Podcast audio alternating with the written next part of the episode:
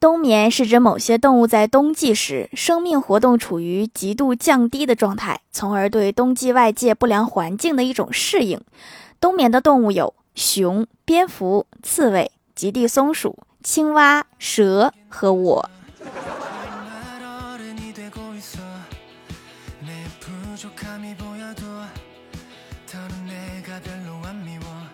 Hello，蜀山的土豆们，这里是甜萌仙侠段子秀《欢乐江湖》，我是你们萌豆萌豆的小薯条。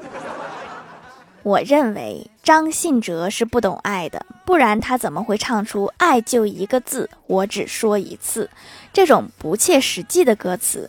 应该是“爱就一个字，女朋友问几次，你就得老老实实回答几次”。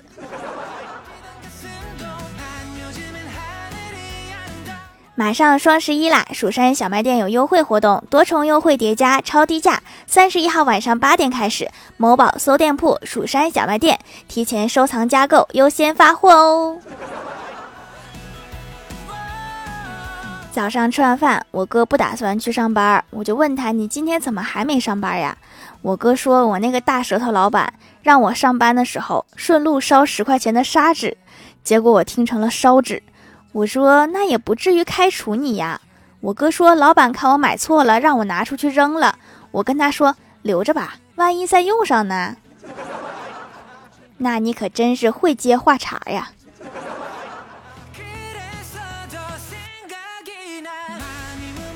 后来我哥找了一个保安工作。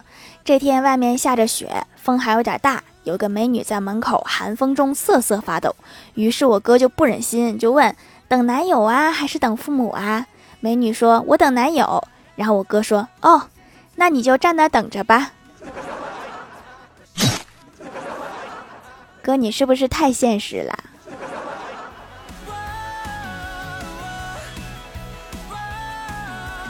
前些天刚下雪，老妈不知道从哪看到一个段子，大清早就给我打电话逼婚，理由是你一个人冬天不冷吗？我交取暖费了，不冷。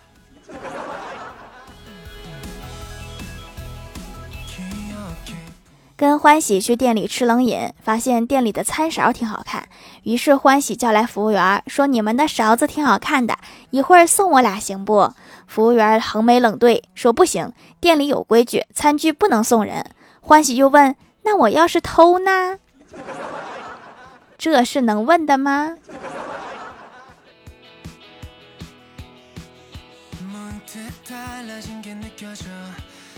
去找老板申请调休，进了办公室，听到李逍遥说：“好的，明天我休。”我连忙说：“明天我也想休。”老板愣了一下，说：“好吧，那明天你们两个一起。那个马桶能修就修，不能修就换一个。不是休假吗？”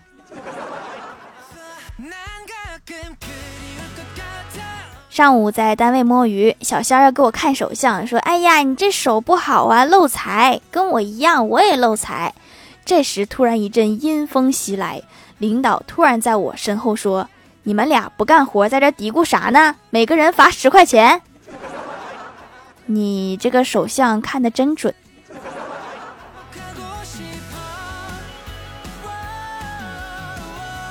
去和老板谈加薪的事儿，我委婉地说：“领导，城市里的生活水平越来越高，我感觉到压力很大。”老板点点头说：“薯条啊，你说的情况我也知道。下个月起你就调到乡镇开拓市场吧，那边消费低，相信能很大程度缓解你的压力。”领导，我不是这个意思呀。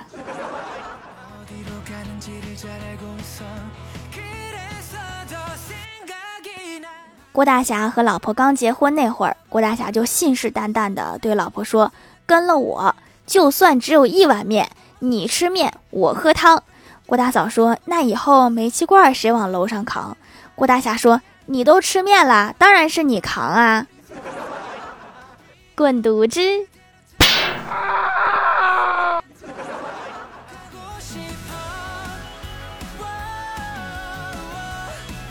上周郭晓霞来公司写作业，我到她身边问她说：“你知道孤独是什么意思吗？”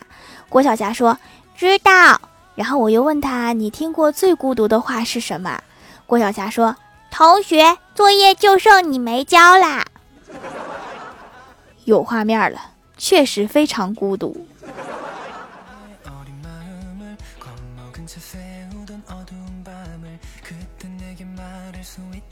小时候一次，爸妈冷战，互不搭理，我老爸就抓了一只蜘蛛，让我放到妈妈的鞋子里。等妈妈一穿上鞋，吓得直跳脚。然后我老爸就英雄救美的跑过去，打死了蜘蛛，然后把我这个元凶揍了一顿。我为这个家付出了太多呀。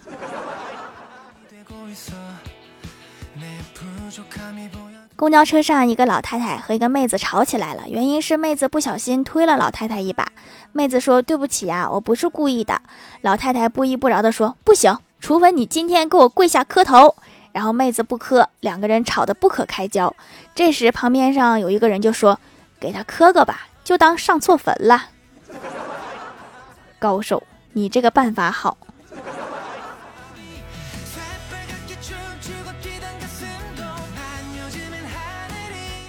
记得上学的时候，学校开运动会结束后，我们发现男子铅球第一和一百米短跑第一是同一个人。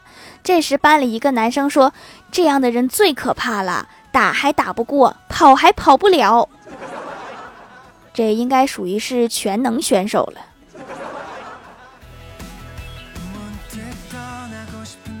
最关心你的人永远都在微信里。每次没人关心我的时候，我都会把我脸上的粉刺照下来发在朋友圈求治疗方法。每次都有几十个做微商的美女来关心我的脸，告诉我怎么治疗。在这一刻，我感觉自己好幸福。所以说，微商也不是一点用都没有。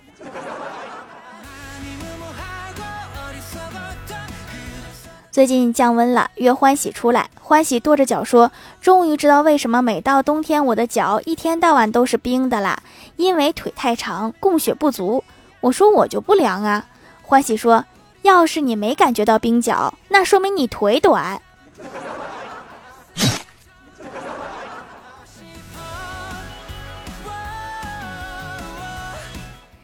蜀山的土豆们，这里依然是带给你们好心情的欢乐江湖。喜欢这档节目，可以在某宝搜店铺“蜀山小卖店”，数是薯条的数，支持一下我的店店。还可以在节目下方留言互动，还有机会上节目哦。下面来分享一下听友留言。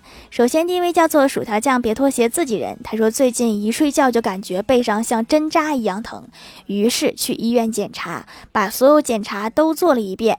只见大夫一脸凝重，我心想：糟了，不会有什么大病吧？然后听见大夫说：“我建议你还是回家检查一下床上是不是有什么尖锐物体。”回到家之后仔细看了一下，发现床上果然有根针。这么危险呀！你睡在针上。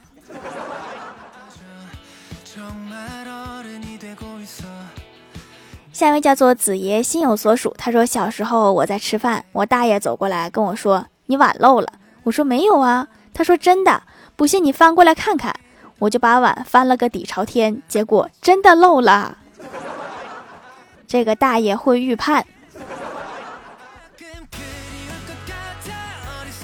下一位叫做 M O M O 都，他说自从五岁的闺女听节目让我买了手工皂，收到了薯条的照片以后，每天晚上睡觉都要抱着薯条的照片。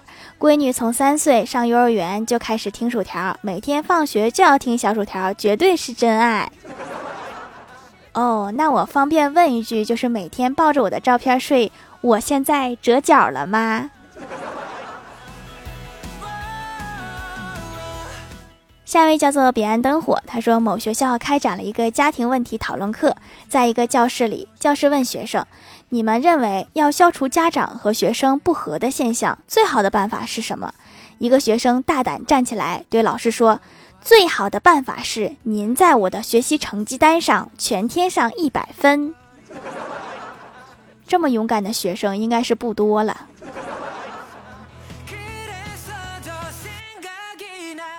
下一位叫做默默绽放，他说最爱这家手工皂，喜欢这种丝滑的洗感。这回又能用一段时间了，几年了，一直从他家购买，品质很好，泡沫非常优秀。用皂这几年，皮肤一直没有什么问题，非常稳定，持续用下去。那我也尽量保持稳定的发货。就是各地零星的疫情总导致我不稳定。下一位叫做和谐有爱黑白熊，他说物理老师讲了振动产生声音，老师给我们举了个例子，比如敲暖气，暖气管会把声音传到楼内各处。回家试了一下，我轻轻敲了敲，没啥反应，我又使劲敲了敲，还是没啥反应，然后我就不停的敲，然后楼下就来敲我家门了，真是实验出真知啊。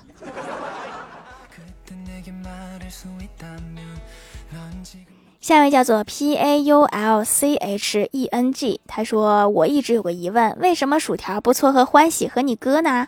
闺蜜成姑嫂，大家知根知底，不用怕被忽悠，更不需要下载反诈 A P P 呀。”好想法，我明天问问。下一位叫做 T B 九五零零五八零五四，他说喜欢用手工皂，真的不错，更天然合理的手工皂冷皂确实比那些工厂皂强，洗完脸上不干，自然还补水保湿，可以长时间用用，支持手工匠人精神，传统好用实惠，让人感觉我们的传统皂真的很好。咱们很多传统的东西啊，都被西方控制舆论，让我们摒弃了他们。但是最近几年，有明显的感觉到一大部分人开始了解和接受中国传统文化蕴含的智慧，民族自信心崛起呀！咱们多聪明呀，不能被西方资本主义给 CPU 了。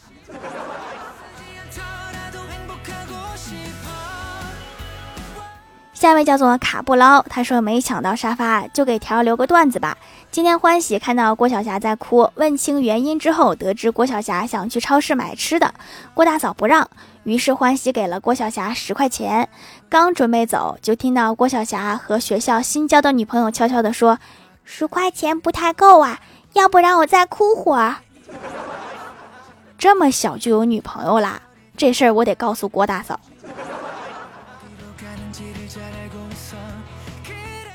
下一位叫做是薯条的粉粉呀，他说一个寝室八个人，三个葫芦娃，一个磨牙，两个说梦话还能唠到一起去，还有一个半夜梦游把我们吓得半死。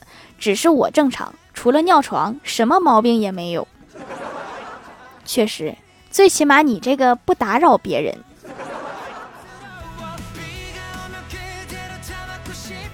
下一位叫做一条一条数一数数数条，他说再盖楼再留段，订阅点赞好习惯。这次是语文课练习给材料作文，素材是一句名言。我们无法拉伸生命的长度，但是我们可以拓展生命的宽度。薯条文笔很好，文不加点，一挥而就。这句话饱含哲理，它告诉我们，虽然我们无法再长高了，但是我们还可以继续长胖。没毛病啊，不就是这个意思吗？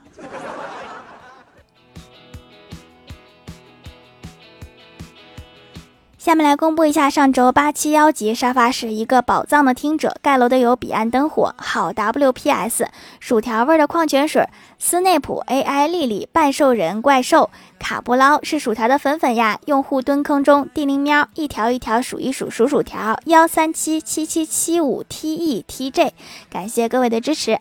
好啦，本期节目就到这里啦，喜欢我的朋友可以来蜀山小卖店支持一下我。以上就是本期节目全部内容，感谢各位的收听，我们下期节目。再见，拜拜。